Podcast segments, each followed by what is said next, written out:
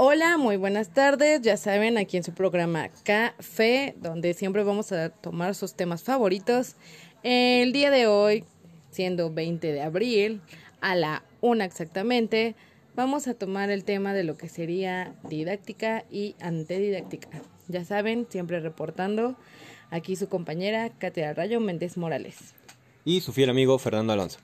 Siempre vamos a estar abordando temas que sean de su agrado, de su interés y que al fin y al cabo pueda hacerles reflexionar un punto de vista o que igual puedan tener una investigación que hacer al día al día, siempre y cuando sea llamativa para ustedes.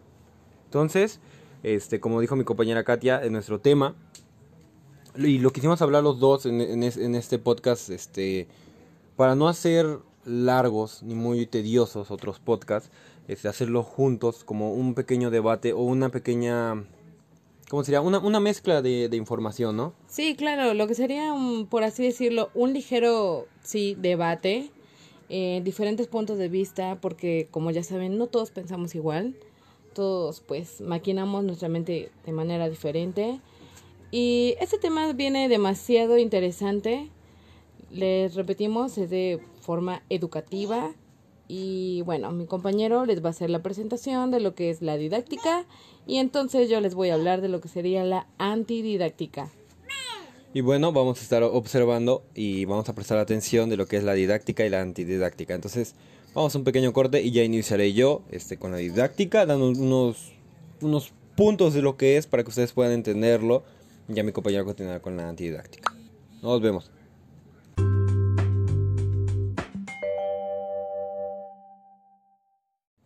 Muy bien, ya estamos de nuevo en el programa y me toca hablar a mí de la didáctica y espero que sea el tema que más le llame la atención a, al contrario de mi compañera, pues que ese, ese tema le sea más llamativo y le, sea de su propio interés.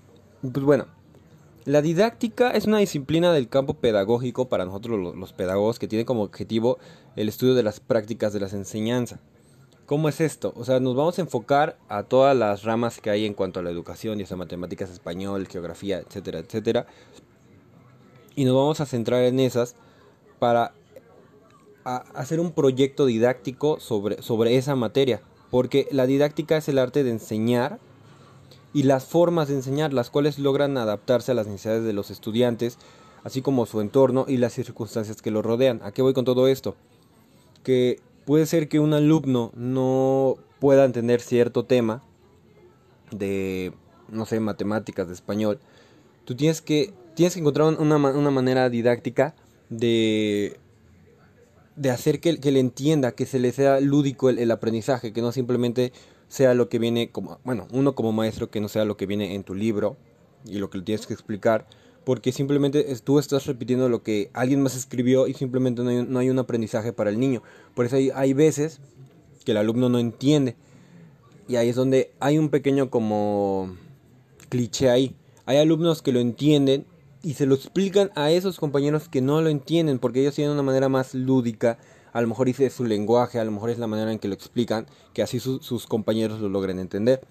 Por eso se puede llegar a la conclusión de que es una ciencia, a la misma vez un arte que logra ayudar y contribuir a la enseñanza, aportando estrategias novedosas. ¿Por qué? Porque está facilitando el, el aprendizaje. O sea, eh, su trabajo es facilitar el aprendizaje. ¿Por qué? Porque hay alumnos que en verdad no, no tienen ese, esa manera de entender este, rígidamente las cosas. Podemos ver en matemáticas que hay alumnos, y se menciona que las matemáticas son las más difíciles, hay alumnos que no les entienden. Y ahí es en las matemáticas es donde cuesta más trabajo y se busca que haya una manera un poco más resumida que el alumno pueda entender.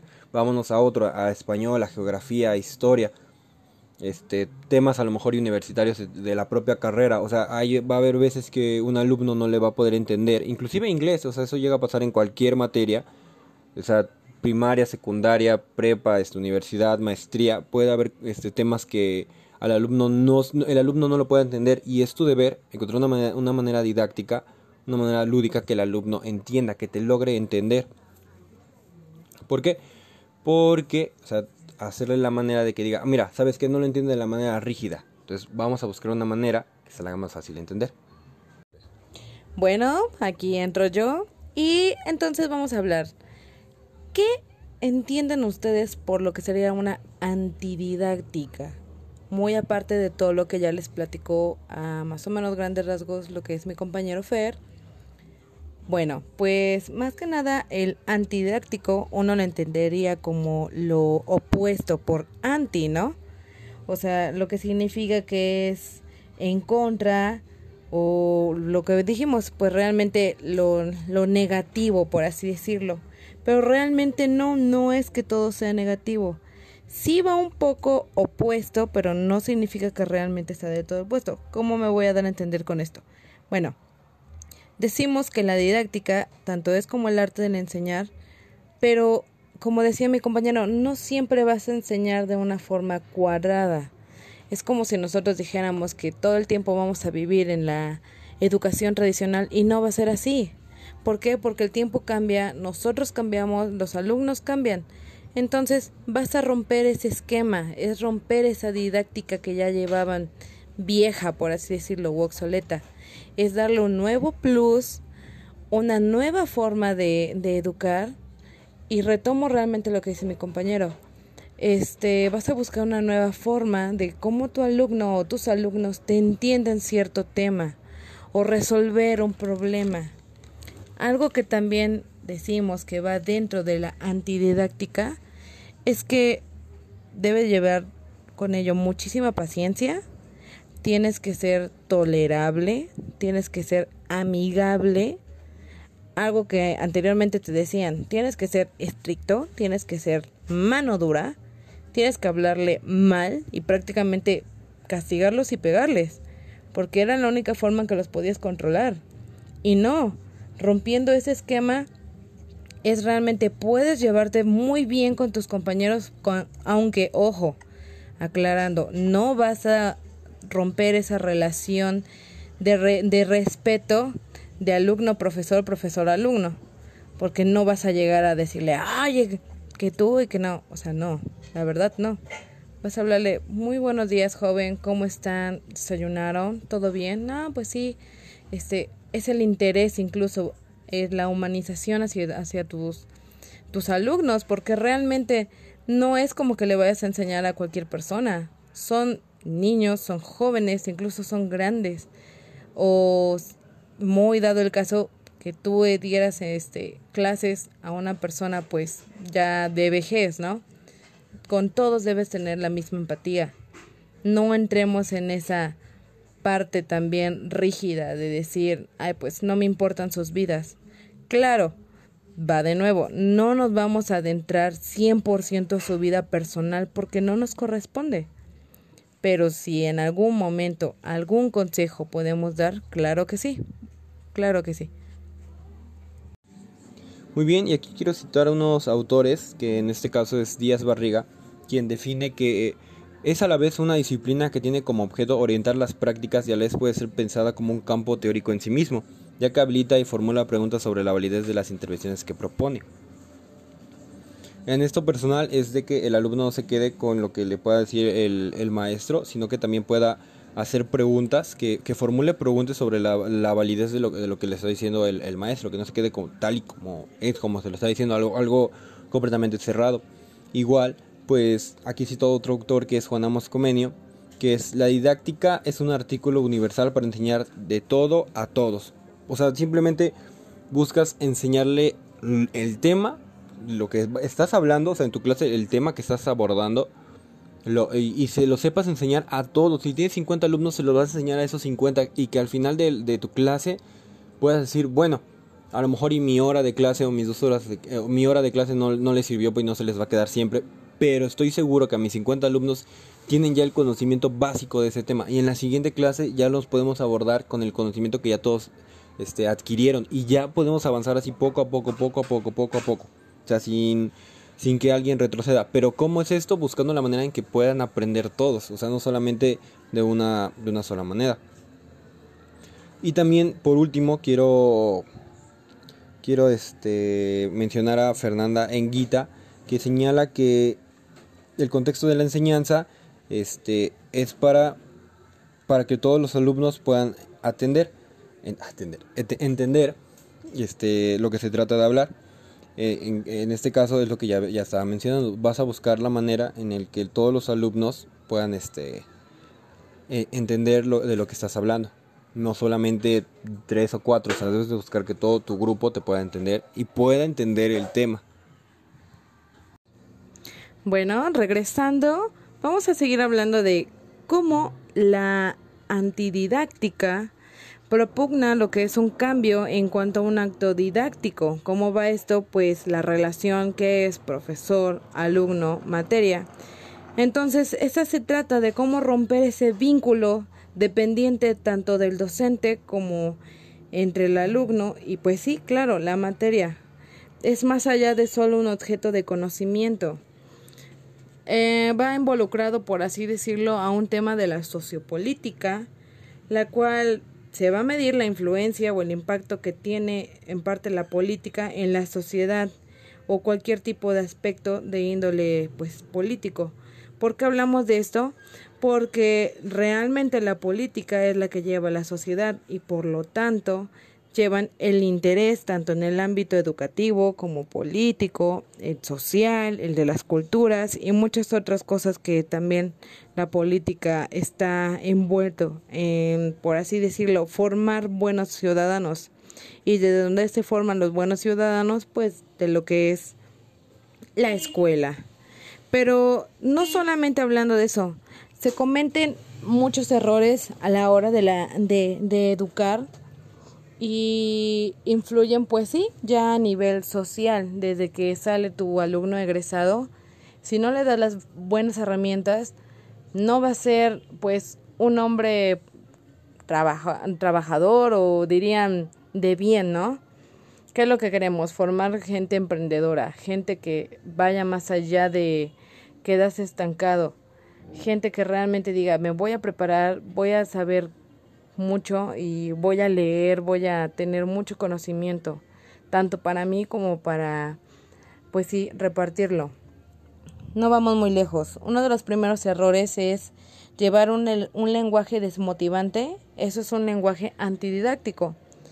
En la forma de que uno no progrese con el alumno, que sea muy cerrado, mostrar este antipatía, el no querer ayudarlo con lo que vienen siendo pues sus dudas, el que los alumnos digan, oiga, profe, ¿me puede volver a explicar porque en verdad no entiendo? Y uno se ponga en el plan de, pues es que ya lo dije. No, o sea, ¿qué es lo que quieres? Impulsar a que tu alumno aprenda. Y entonces, ¿de qué sirve que tú también tengas tanto conocimiento si no lo vas a trascender?